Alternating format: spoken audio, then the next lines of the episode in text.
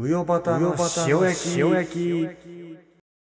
はい、始まりました。うよばたの塩焼きでございます。この番組は毎日配信されているうよばたのためにならないラジオの1週間分を振り返って、日曜日の夜に私、岩田英子が一人でお送りしていくというものでございます。ということでね、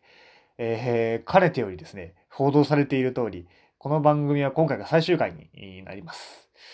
突然の連絡でですね、申し訳ないなというふうに思うんですけども、まあ、かねてより報道されている通りではなくて、あの、今日の日曜日の朝の田端の本放送で発表されたんですけども、まあ、なんでしょうね、なんか本人曰く、終了っていうとなんか突き放してるみたいだから、閉幕っていうタイトルを使うみたいな話をしてましたけどね。あの、堂々の交番でございます。はい。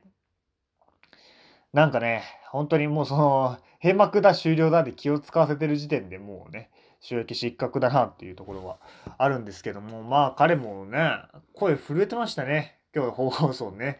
なんか楽しくやるラジオで、そんな日を一日でも作ってしまったっていうのは、もうまず本当に申し訳ないなっていうところがありまして。まあ、その送っちゃいましたよ、僕も。お前声震えてるやないかいっていう LINE をね、送ったらうるせえって帰ってきましたね。はい。そんな感じで、えー今週も振り返っていきましょう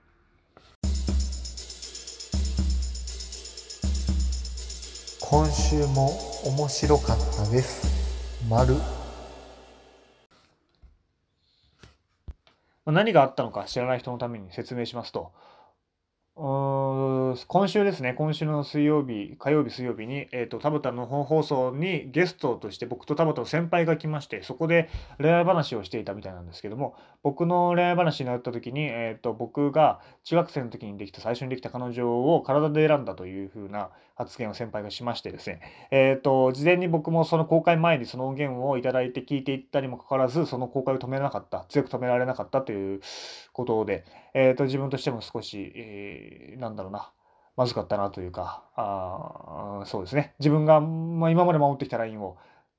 守れなかったなっていうところと、えっ、と、迷惑かけたなというところで、えっ、と、やめさせていただきますというような連絡をしました。まあ、元来心配性でして、あのーただ、その、面白いっていうのと、過激っていうのはなんかどこか似たとこがあるところもあって、学生時代なんか特にそのエスカレーター飛び移ったりとか、高いところから飛び降りたりとか、あとは先生に禁止されてることを隠れてやったりとか、そういうのが面白いというふうになるし、実際面白かったっていうことも経験した方も多いと思うんですけども、あのーまあ僕はそのですね、心配性という方が勝ってしまいまして、そういうことに対して危ないんじゃないのか、怪我するんじゃないのか、先生にバレるんじゃないのかいうふうに、毎回忠告するというか、それを止める立場だったんですね。で、そのスマホをね、あのうちの学校教室でスマホ出しちゃいけませんでしたから、教室でスマホ出してる人がいれば、あの先生がすぐ入ってこないように僕は扉の前に行ってですね、あの扉を押さえているというようなことをね、自主的に毎回やってましたよ。何度スマホを誰かがいじるために僕は扉の前に行ったことかというね、ことなんですけど、まあ同時にそれはその面白くないやつというか、度胸がないやつというか、そういうような印象を与える、与えられるというか、そういうことを面と向かってよく言われましたし、あのまあお酒、お前、全然お酒飲まねえな、19なんだから、20になる前は全然お酒飲まねえなって言われてね、まあ、お酒はもともと飲めないんですけどね、あの20になったらとって飲めないんですけど、って言われたりとかしましたし、その、なんか面白くないやつという視線を浴びながら僕は毎回扉の方に行ってたわけですよ。怪我するよって言ってたわけですよ。面白くないっていう視線をね、浴びながら。っていうのがまあまあありまして。で、えっ、と、話戻しますと、1月3日に、えっ、と、急突如にですね、電話かかってきて、で、まあ、こういうことを話したと、先輩と田畑から電話かかってきまして、マジかよというようなことで、まあ、まず言っておかなければいけないのは、その、体で選んだっていうのは、えっ、と、事実ではないです。えっ、と、1年間片思いして、やっと付き合えた最初の彼女を体で選ぶわけがないだろうというところはあるので、それはそんなことはないというふうに、えー、と言っておきたいですし、えー、とそれを許可してしまったというか、放送を出してしまったというのは本当に申し訳なかったなというふうに思ってます。本当にすいませんでした。はい。えっ、と、で、まあそうじゃないですということもいろいろ言いまして、で、その時に約束したのは編集でいろいろカットしてくれるということだったので、その、相手に迷惑かけないでくださいと。僕にはいくらいじってくれてもいいけど、相手に迷惑かかるようなことはやめてくださいっていうのと、今の僕の話はしないでくださいっていうことを2つお願いして、えっ、と、しました。で、えっ、と、その中学の頃の最初に付き合ってた彼女には連絡できなかったんですけども、他の人とかには連絡つく人には連絡しまして、あのー、まあ、こういうことが出てしまうかもしれないけど、一応止めてはいるけども、もしかしたら出てしまうかもしれないというようなことは伝えました。で、その、なんでしょうね。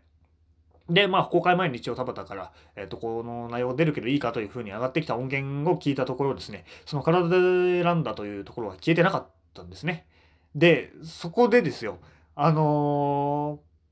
ー、僕はさっき言ってたように、その、過激というか、怪我するんじゃない？怪我するからやめた方がいいよって僕が言ったけど、やってみたら全然怪我しなかったってこともたくさん今まであったんですね。っていうところもありつつ、その自分が止めているというか、自分の感覚で、を全て正しいと思っていいのかっていう疑問もずっとありまして、その、なんでしょう、面白いを止めているんじゃないか、僕のその心配性のせいでっていう気持ちもずっとあったんですね。だから、その、なんて言うんでしょう。今回も、その、たまた時には、これは相手に迷惑かからないと思って多分、編集したんだろうというところで、えっ、ー、と、僕の感覚がもし間違っていたら、これは面白いってものを止めてしまうんじゃないかということを思って、まあ、悩んだんですけど、まあ、一応その表現が引っかかるって話はしたんですけども、まあ、多分、えー、と冗談として通じていると思うなら、公開してくださいというふうに僕が最終的にごサインを出しました。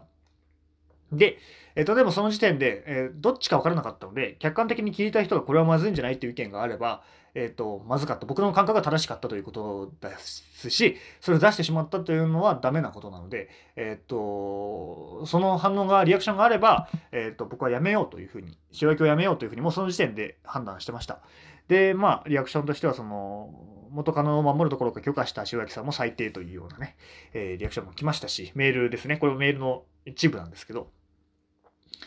まあ、そのメールを読んだ時に、うん、そうだそうだなということと、やめようということは思いましたし、えっ、ー、と、僕はずっとその、自分のことは話すけども、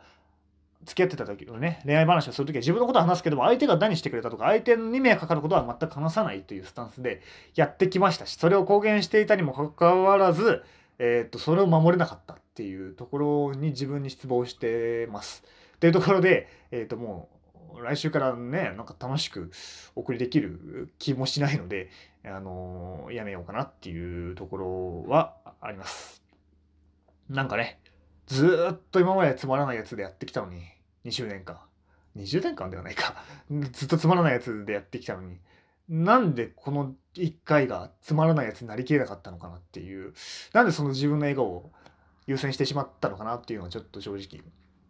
うーんっていうところですかね。はい。で、まあ、塩焼きっていうのは、あの、ずっと言ってましたけども、田畑の本放送、ためにならないラジオの、あの、宣伝番組だと思ってて、で、まあ、やる人が違えば聞く人も違うだろうっていうことで、えー、と僕の聞いた人が田畑の本放送を聞いてくれるようになったりとか、なんか少し目立つことで、あの、田畑の放送を応援してくれる人が増えればいいなというふうに思ってやってたので、迷惑かけた時点で終わりにしようっていうことはずっと思ってて、今までも何度か終わりかなと思ってたことはあったんですけど、まあ、ここまで続けてきて、で、まあ、今回、えっ、ー、と、まあ、そういうことでやめようっていう、まあ、いろんな理由が重なってやめるということで、本当は日本までね、聞いてくれた人には申し訳なかったなというか、こんな感じで終わってしまって申し訳ないなっていうのはありますね。はい。まあ、あのー、田畑からも引き止めてもらったんですけど、まあ、もう決めていたので、僕の中では決まっていたので、まあ、あのーやめるということで、えっ、ー、と、やります。で、なんでしょうね。やっぱり、リスナーとして始まった田畑のラジオは全部聞いてますから、一からね。あのー、なんだろうな。田畑のラジオは最後の1年間、目標である1年間365回やってほしいですし、なんだろう。まあ前、先週も話しましたけども、やっと残念な田畑から尊敬できる田畑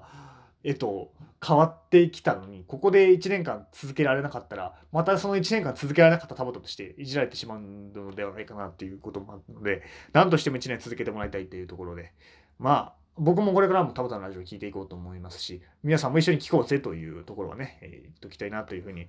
思っております。はい。まあ、なんでしょうね。気になるのは、その塩焼きファンがどれぐらいいるのかっていうことなんですよね。その YouTube のに音源がアップされてるんですけどこれと同じあの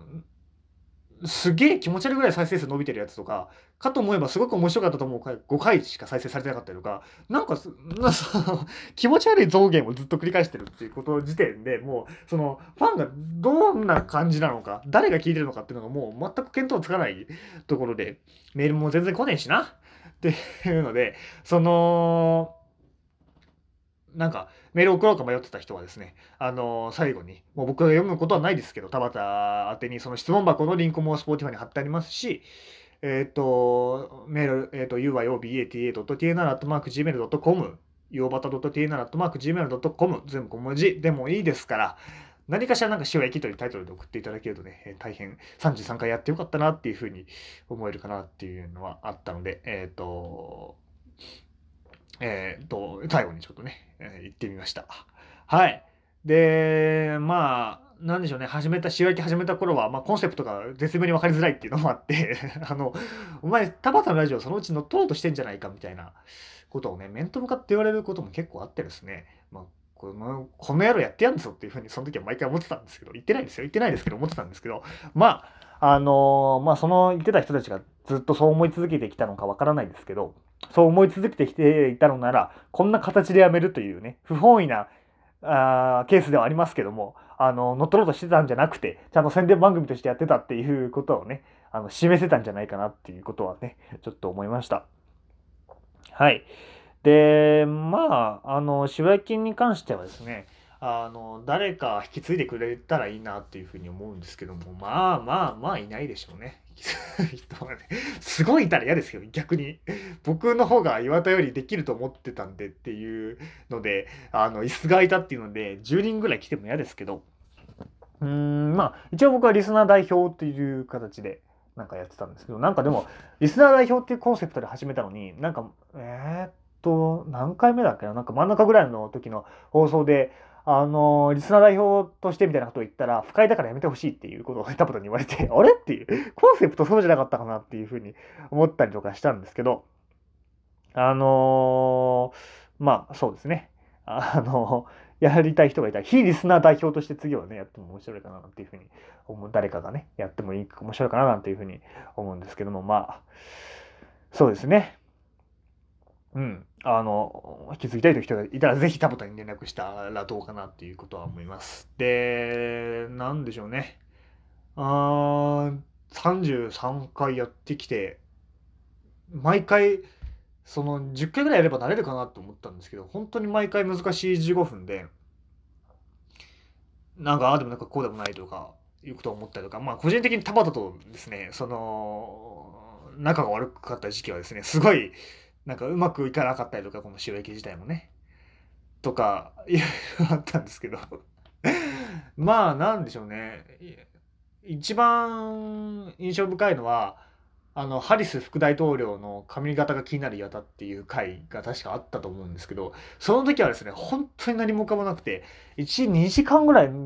ノートとペンを持ちながら何も筆が進まないっていう状態が続いてて、で、ちょうどテレビつけてて、そこでなんか出てたのがハリス副大統領候補だったんですよね。で、その髪型気にならないみたいな話もなんとかできたんですけど、そこら辺からはなんか、まあ楽になってきたというか、こんな浮かばなくてもなんとかできるんだっていうところで、話せるようになってきたなっていうのは印象深いですね。はい、ということでもうね、そう、話す、メモに書いてあることは全て話してしまったんですけども、まあ本当に伝えて、伝えたいことは、あの、聞いていただいてありがとうございますと。いろいろ、なんでしょうね、実験的なというか、あの、ことを試したりとか、あとはまあ、調子いい時も悪い時もね、変わらず聞いてくれた人、まあ、たまに聞きに来てくれた人とかには本当に感謝というか、まあ、それが唯一の励みですか、メールが来ないラジオは唯一それが励みですからね、聞いてくれてる人の数がね。だからまあ、あのー、なんでしょうね、本当にありがとうございましたということを言いたいのと、あの、本当に大丈夫です。あの、なんでしょう。そんなに心配されなくても大丈夫ですよっていうのと、まあ、辞めるというふうに決まってからは、割と、なんて言うんでしょう。すっきりとというか、今日迎えられたのではないかなというふうに、自分では思っています。はい。ということで、もう15分経つのですね。あのそろそろ終わりにしたいなというふうに思っております。また何か機会があれば、あの、たばたの放送でかもわかりませんし、何らかの形で、えー、と聞いていただければなというふうに思います。僕自身は 岩田と伊藤のラジオっていうのをね、別のチャンネルでずっと毎週毎週やってるので、そちらもぜひ聞いてくださいということで、本当に申し訳ございませんでしたと、本当にありがとうございました。